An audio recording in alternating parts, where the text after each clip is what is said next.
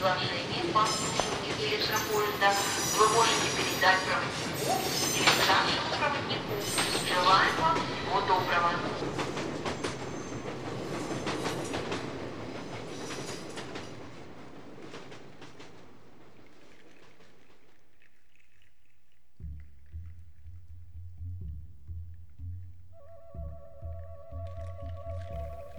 Здравствуйте, уважаемые слушатели! С вами станция «Конечная», подкаст для смертных.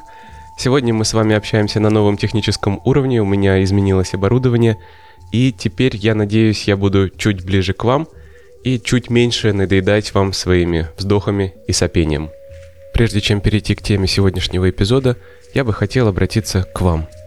Во-первых, мне бы очень хотелось, чтобы вы давали какую-то обратную связь, хотя бы в виде оценок и комментариев э, на тех ресурсах, где вы слушаете подкаст. В первую очередь, как я вижу по статистике, это iTunes. Там можно ставить оценки эпизодам, оценки шоу, писать ваши комментарии. Это очень важно для продвижения подкаста. С помощью ваших оценок больше людей узнает о подкасте, больше людей, для которых он будет интересен и нужен. Вы также можете писать в сообществе ВКонтакте, сообщество «Станция Конечная», можете комментировать выпуски, можете создавать темы для обсуждения, можете писать лично мне. Задавайте вопросы, рассказывайте истории, я всегда отвечаю на подобные сообщения. И во-вторых, кроме оценок и комментариев, вы также можете поддержать подкаст материально. Мне это тоже необходимо, потому что я плачу за хостинг, я приобретаю оборудование, я приобретаю литературу, которую э, очень сложно достать в электронном виде, например, или даже невозможно, если эта диссертация не из новых, то есть ее еще не перевели в цифровой формат. Или это литература, которая издавалась один или два раза малыми тиражами и больше не переиздавалась. Я буду благодарен вам за любую финансовую помощь, потому что в конечном итоге это отражается и на качестве материала, который я вам предоставляю потом, и на моей собственной мотивации.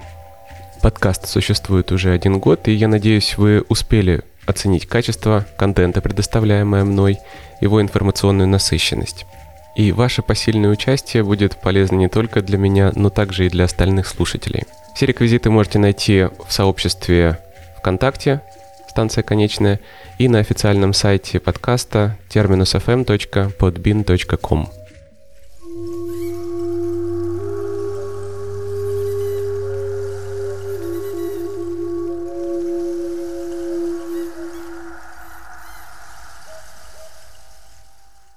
Итак, у нас наступила зима, холодно, темнеет рано, и самое время перенестись в теплые страны. Сегодня мы будем разговаривать о цивилизациях Месоамерики, Южной Америки, до Колумбовых времен, о том, во что они верили, и самое главное, естественно, об их церемониях, обрядах и верованиях, связанных со смертью. Для начала я введу вас в курс дела, о каком временном периоде мы говорим, потому что ну, история Южной Америки не очень популярная дисциплина в России – и не так много народу знает о том, как именно э, развивались эти цивилизации, как одна цивилизация сменяла другую, как они сосуществовали. Итак, э, временной период у нас от 1500 года до нашей эры до 15 века нашей эры. Сначала э, была цивилизация альмеков, о которой мы очень мало знаем, потому что довольно мало осталось материальных свидетельств ее существования. Она была не похожей на все остальное, что было после нее. Альмеки стали такой основой, которая дали очень много последующим народам. Цивилизация альмеков просуществовала примерно до 3 века до нашей эры. Ей наследовали сапотеки, которые существовали примерно от 500 года до нашей эры до 1000 года нашей эры. Одновременно с ними сосуществовали майя, первый век до нашей эры и, собственно, до прибытия Колумба. С майя соседствовали тальтеки, 8-12 век нашей эры, и ацтеки. Их цивилизация существовала очень недолго, буквально 2 или 3 столетия, и угасла очень быстро э, во время конкисты. Какие источники сохранились обо всех этих народах? Откуда мы о них вообще знаем? Что осталось от них? Ну, во-первых, это рукописные источники самих индейцев. точно неизвестно, когда впервые появилась письменность у них, бу, ну, бумажные рукописи. В Теотиуакане, в городе богов, археологами были найдены камни, каменные надписи, датирующиеся где-то шестым веком нашей эры, которые напоминают камни, использовавшиеся при изготовлении бумаги. У майя бумажные книги получили распространение примерно э, в 9-10 веке. И также есть данные, что майя и другие народы, например, тальтеки, изготавливали бумажные рукописи уже в третьем веке нашей эры, а книги уже около 600 года нашей эры. Время появления первых рукописных книг у ацтеков не зафиксировано. Известно, что они существовали в 13 веке. Возможно, традицию изготовления, технологию изготовления книг ацтеки переняли у майя, у завоеванных народов, таких как сапотеки и тальтеки, культуру которых они очень активно ассимилировали. Исторические рукописи предшествовавших народов ацтеки у них было в обычае уничтожать. Тем самым они утверждали свое превосходство над покоренными, хотя у них также существовала огромная обширная библиотека, в которой хранились определенные свитки уже покоренных народов. У ацтеков изготовление бумаги было очень развито, поставлялось большое количество материала, который они называли аматль, я о нем расскажу чуть позже, и его используют для различных целей, в том числе для создания книг и документов.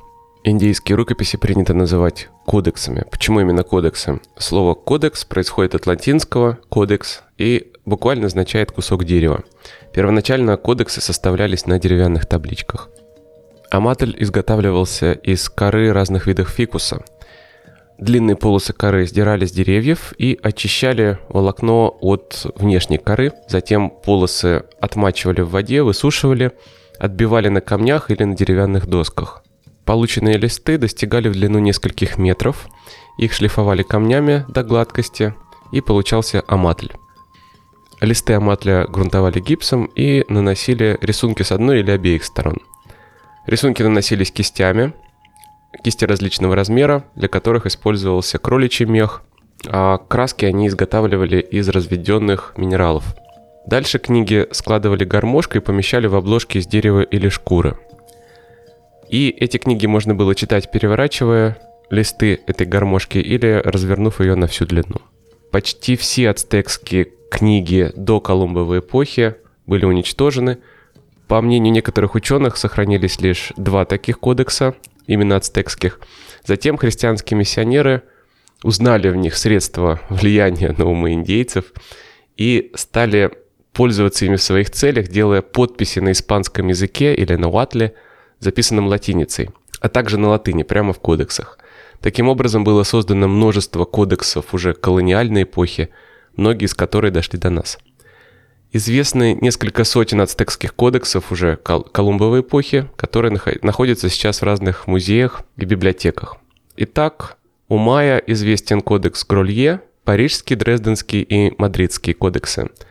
У ацтеков самые знаменитые Бурбонский и Ватиканский кодекс – также есть группа кодексов Борджия. Это особые тексты, происхождение и время создания которых неизвестны. Во время конкисты традиция письменности майя была прервана, знание утеряно, и повторно расшифровать ее удалось только в середине 20 века. Это сделал выдающийся советский ученый Юрий Валентинович Кнорозов. И если мы говорим о майяских источниках, то, наверное, основной из них – это Популь Вух – Попульвух – это достояние мировой культуры, чудом сохранившийся эпический памятник поздних майя из Гватемалы. Оригинал Попульвуха был написан в Санта-Крус-Киче где-то в середине XIV века на материале древних сказаний. Через полтора столетия после написания книга была случайно обнаружена монахом-доминиканцем Франсиско Хименесом. Подлинник Хименеса до нас не дошел, Попульвух знаем мы только по копии, которая была сделана с текста Хименеса в 1734 году, вскоре после смерти самого монаха. До научной общественности рукопись дошла только в середине XIX века благодаря исследователю Карлу Шерцеру, который, собственно, явил ее миру. Потом началась долгая история переводов на различные языки. Переводы э, с индейских языков эта вещь довольно сложная, особенно индейцев майя ацтеков, потому что они используют очень много созвучий, аллитераций, игры слов, которые построены на аллитерации.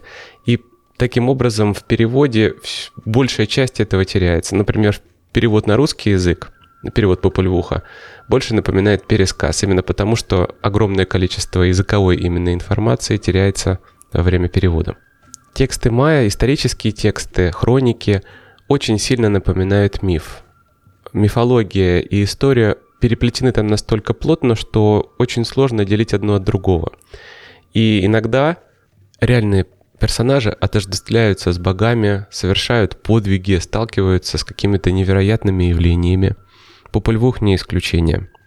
Большая часть текста посвящена происхождению и деяниям божественных близнецов – Хунапху и Жбаланке.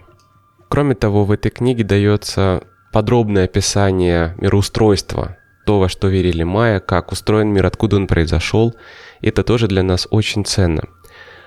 Третий источник знания после рукописей и попульвуха являются хроники и записи европейцев, которые прибыли на континент.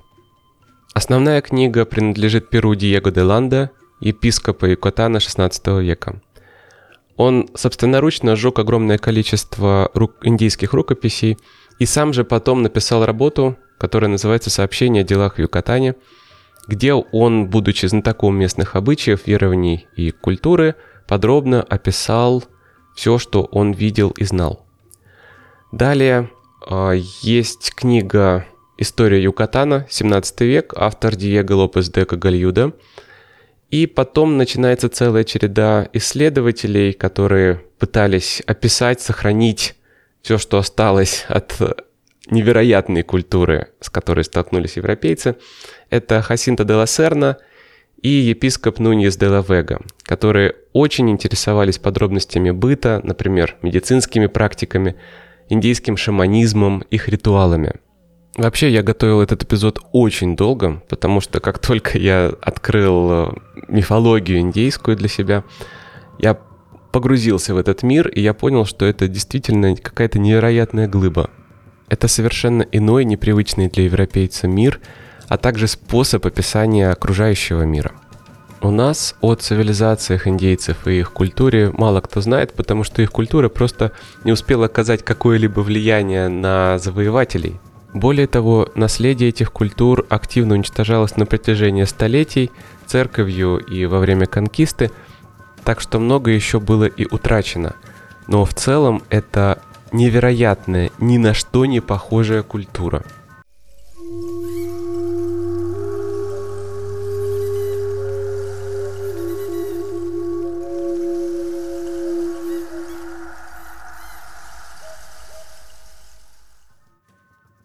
Для начала я введу вас в курс дела, во что именно верили майя. Представление о строении мира у них перекликалось с представлениями о мире у многих культур. Пространство делилось на три уровня – для живых, для мертвых и переходное пространство между ними. В мире живых существовало время, вставало солнце, были растения и животные, люди рождались и умирали – пространстве мертвых все было иначе. С глубокой древности майя верили, что мир мертвых находится под землей, в пещерах, куда они тогда помещали тела усопших. Мир мертвых всегда воспринимался как пространство позади мира живых, то есть там не было ни времени, ни пространства, и души там пребывали в таком небытии, окруженные вечной тьмой, и проходили очищение – по представлениям Майя, мир мертвых состоял из девяти уровней, или как они называли, дома страха. И в каждом из них душу ожидал свой страж. Майя Кичи называли это место Метналь, Майя Юкатана – Шибальба. К концу классического периода, классический период истории майя – это 3-10 век нашей эры, так вот, к концу классического периода складывается представление о том, что человек после смерти отправляется в преисподнюю, в эту пещерную прародину, где он проходит очищение и возвращается в наш мир снова в виде падающей звезды. Самые большие опасности ждут человека в третьем пространстве. Оно разделяло и соединяло два мира. изображали его как пропасть, как какую-то расщелину, в которую падают душа умершего и откуда пробиваются ростки жизни, росток какой-то. Иногда изображали эту расщелину в виде пасти ягуара, в виде пасти змеи. Эти животные считались связующими животными между мирами. Они могли пребывать как на земле, так и под землей или вести ночной образ жизни. У майя, как и у многих других народов, присутствует мир о мировом древе.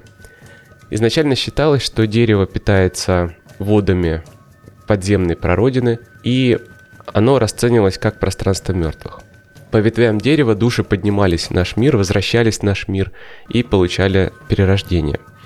Позже майя считали, что корни дерева расположены в пространстве живых, а ветви поднимаются к миру богов. Млечный путь в модели мира народов майя играл ключевую роль.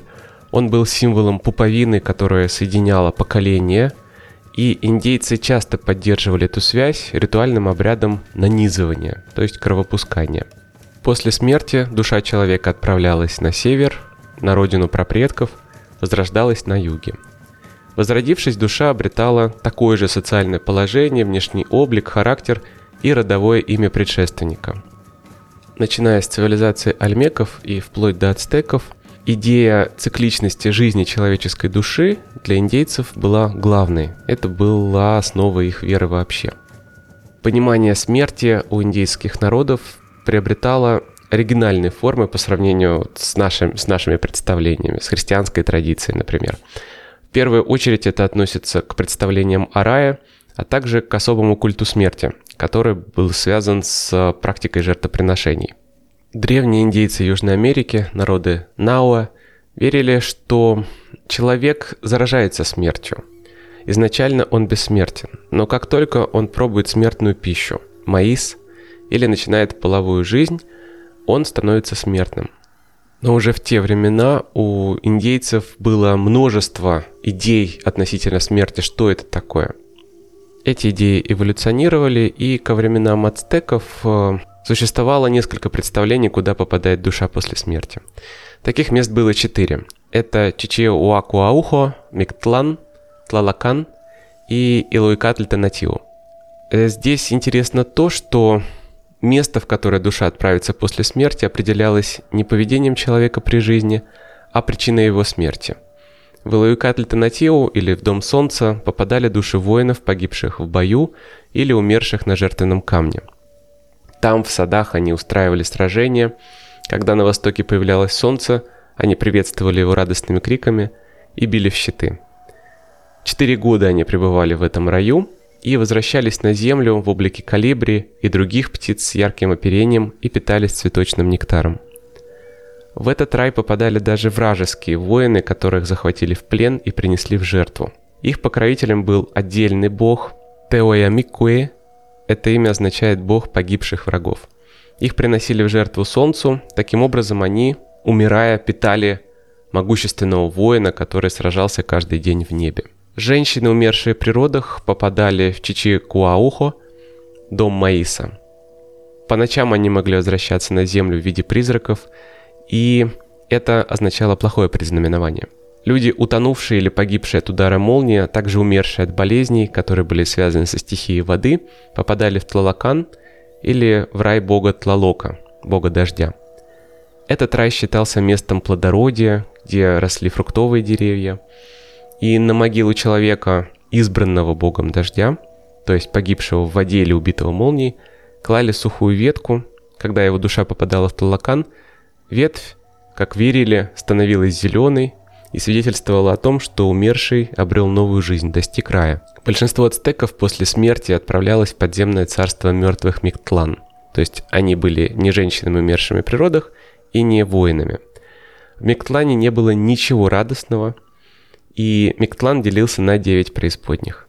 Правителями царства мертвых были бог Миктлан Текуитли и богиня Миктлан Сиуатль. Чтобы попасть в Миктлан, люди, умершие бесславно, неизбранные богами, попадали на ледяную дорогу подземного мира, которую должны были преодолеть за период в 4 года. Когда они достигали девятого круга смерти, их встречал сам Миктлан Текуитли. По дороге они подвергались всяческим опасностям, наказаниям, таким тяжелым, что некоторые души пропадали вообще. Верование майя похоже на верование ацтеков, но со своими отличиями. Вселенная майя была разделена на небеса, состояли из 13 слоев, нижним из которых являлась Земля и подземный мир. Подземный мир состоял из 9 уровней также. На небеса после смерти попадали хорошие люди, воины, умершие в природах женщины и те, кто совершил самоубийство через повешение. Божество смерти в религии майя в разных источниках известно под разными именами. Его назыв... называют Сисин, Хунахау, господин седьмого круга преисподней, Ахпуч или Ахпукух, господин преисподней.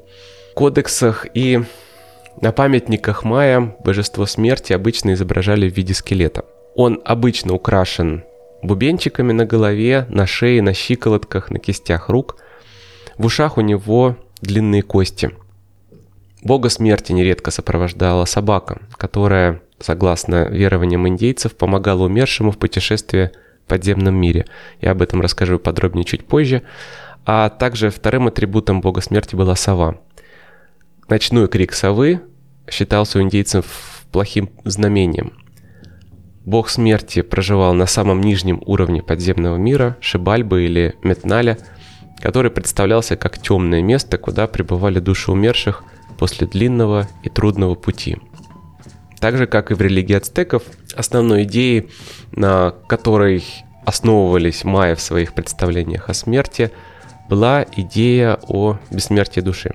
Диего де Ландо очень интересовался вопросом, как именно индейцы видят загробный мир и схож ли этот загробный мир с христианскими представлениями. Он писал, «Этот народ всегда верил в бессмертие души более, чем многие другие народы, ибо они верили, что была после смерти другая жизнь, более хорошая, которой наслаждались души, отделившиеся от тела. Эта будущая жизнь, говорили они, разделяется на хорошую и плохую жизнь, тягостную и полную отдыха. Месоамериканские индейцы с древних времен верили в то, что после физической смерти жизнь души так или иначе продолжается. Это было основано на вере в то, что в человеке обитают какие-то особые силы, которые высвобождаются после смерти. И сама душа у человека неоднородна. Она состоит из нескольких компонентов. Там был дух, тень и ночная душа. После смерти эти три части разъединялись, и начиналось путешествие души в загробном мире. Еще одно важное представление в верованиях индейцев была жертвенность. Самопожертвование в культуре индейцев принималось не как готовность принести жертву для достижения какой-то общей цели, а как ритуальная функция человека, его предназначение, определяющее всю его жизнь. В мифологии преобладала идея о многократном сотворении Вселенной, мира и людей. Таких эр было четыре до нашей, и в конце каждой из четырех эр, по представлениям ацтеков, например, население Земли погибало в результате какой-либо катастрофы. И чтобы восстановить человечество снова, требовались кости людей минувших эр. Это также нашло отражение в мифах, в мифологии, был определенный бог, функцию которого было еще и собирание человеческих костей для того, чтобы дать жизнь новому поколению людей. Ацтеки хотели остановить этот процесс, эту э, необратимую катастрофу, хотя бы ее отсрочить на какое-то время. Они считали себя избранным народом, миссией которого была как раз победа над силами тьмы, над силами ночи.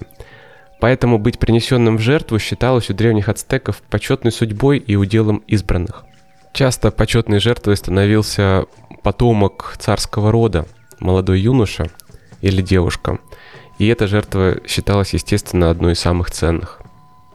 Смерть у индейцев Месоамерики воспринималась как освобождение от жизненных трудностей и переход к лучшей жизни. Именно этим можно объяснить огромное количество самоубийств среди индейского населения, которые отмечали европейские хронисты.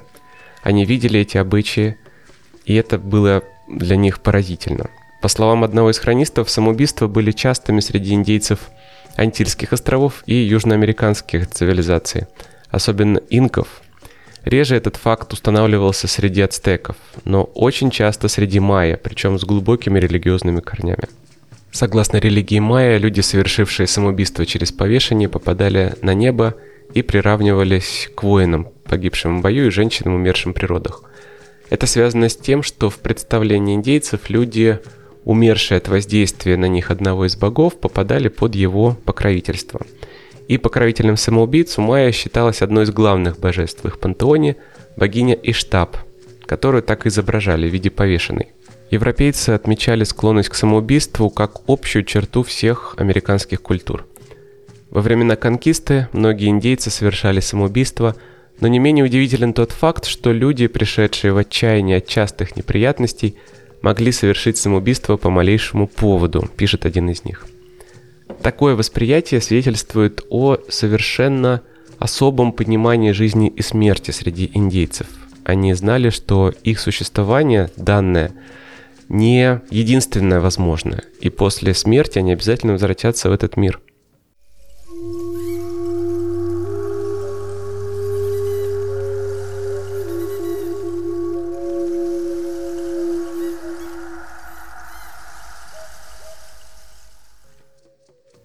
Теперь поговорим о символике смерти. В мифологии индейцев существует множество образов и символов, связанных со смертью и загробным миром. Некоторые из этих образов соответствуют европейской традиции, некоторые силу культурных, исторических особенностей являются совершенно уникальными для этой цивилизации. Мерча Элиада, известный культуролог и философ, писал о том, что ассоциация смерти и черного цвета не случайно, это общемировое явление, оно характерно для многих народов. Есть, конечно, исключения, мы об этом будем говорить позже, когда будем обсуждать другие культуры, но индейцы это не исключение. Север у ацтеков ассоциировался с черным цветом и считался холодной, пустынной землей, в которой правил бог смерти Миклантекутли. У майя смерть тоже ассоциировалась с ночью и всем, что с ней связано. Луна, ночные птицы, а, филины и совы. И такая трактовка образа совы, например, характерна для многих мировых культур.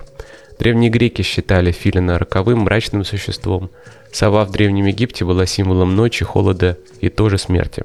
Согласно поверьям древних майя, филины и совы были птицами, воплощающими силы зла. Из-за необычности их голоса крик считался предзнаменованием смерти – Главным символом смерти у месоамериканских индейцев выступает образ собаки как проводника в загробный мир. Мерседес де Лагарса, один из исследователей мифологии индейцев, выделяет собаку как существо в культуре майя, ассоциирующееся с тремя уровнями Вселенной – небесным, земным и подземным. С небесным уровнем индейцы соотносили ее, потому что собака, согласно поверьям, приносит человеческий мир солнечный огонь о чем свидетельствуют изображения в кодексах, где собака изображена падающей с неба с факелами на задних лапах и на хвосте. С земным и подземным это существо ассоциируется потому, что собака может найти в темноте дорогу и видеть души, покидающие человеческое тело во время сна или в момент смерти.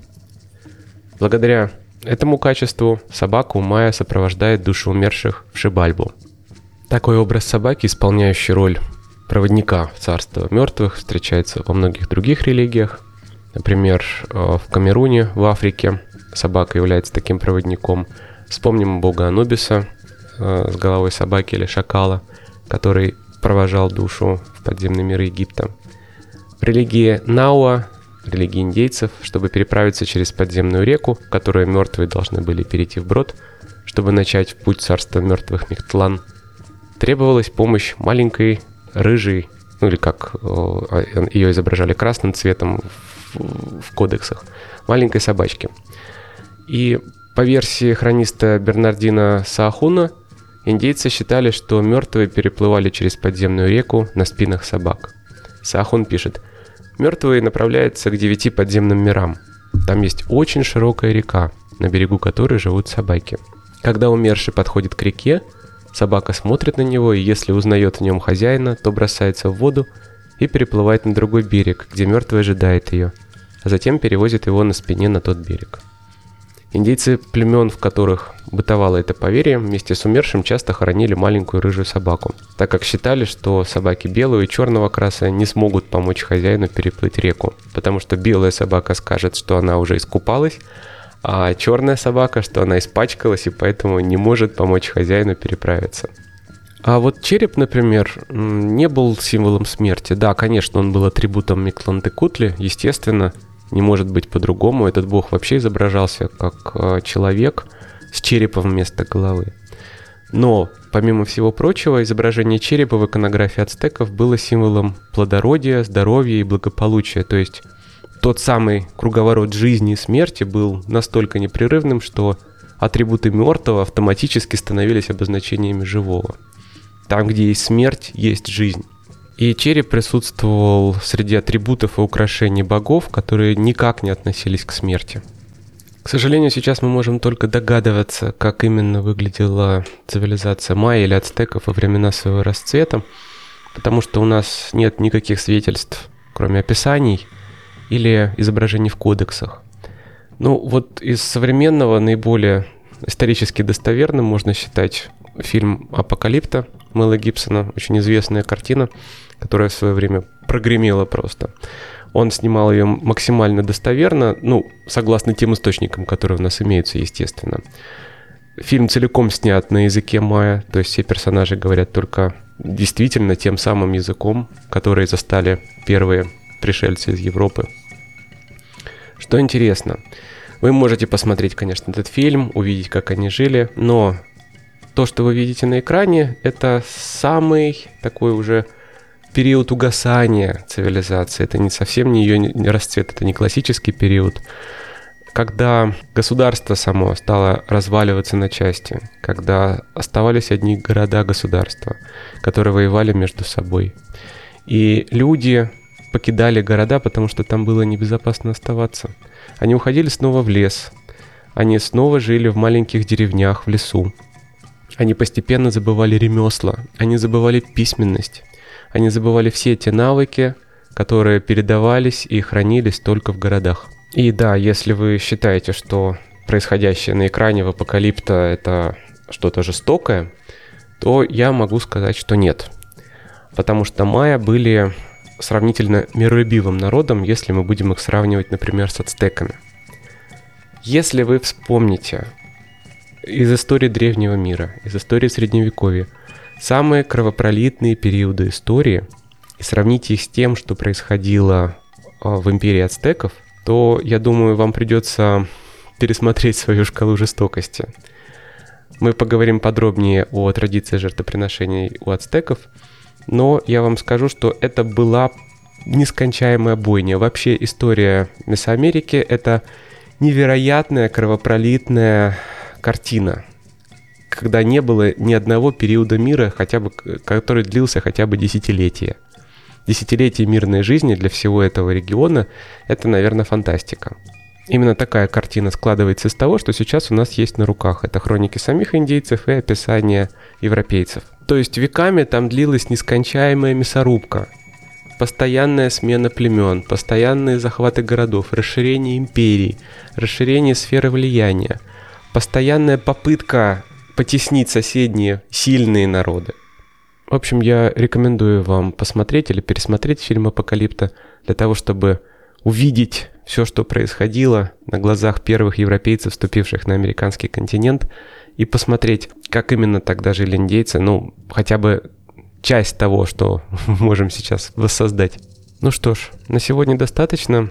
В следующий раз мы обязательно продолжим разговор о богах и обычаях майя-ацтеков – не только об истории, но и о современности, о том, как наследие этих культур живет сегодня. Не забывайте комментировать и ставить оценки подкасту в iTunes, в сообществе «Станция конечная». Задавайте вопросы мне, просто пишите, я обязательно отвечу вам. И по возможности делайте пожертвования для поддержки подкаста. Мы все еще едем до станции конечная. Помните, жизнь прекрасна.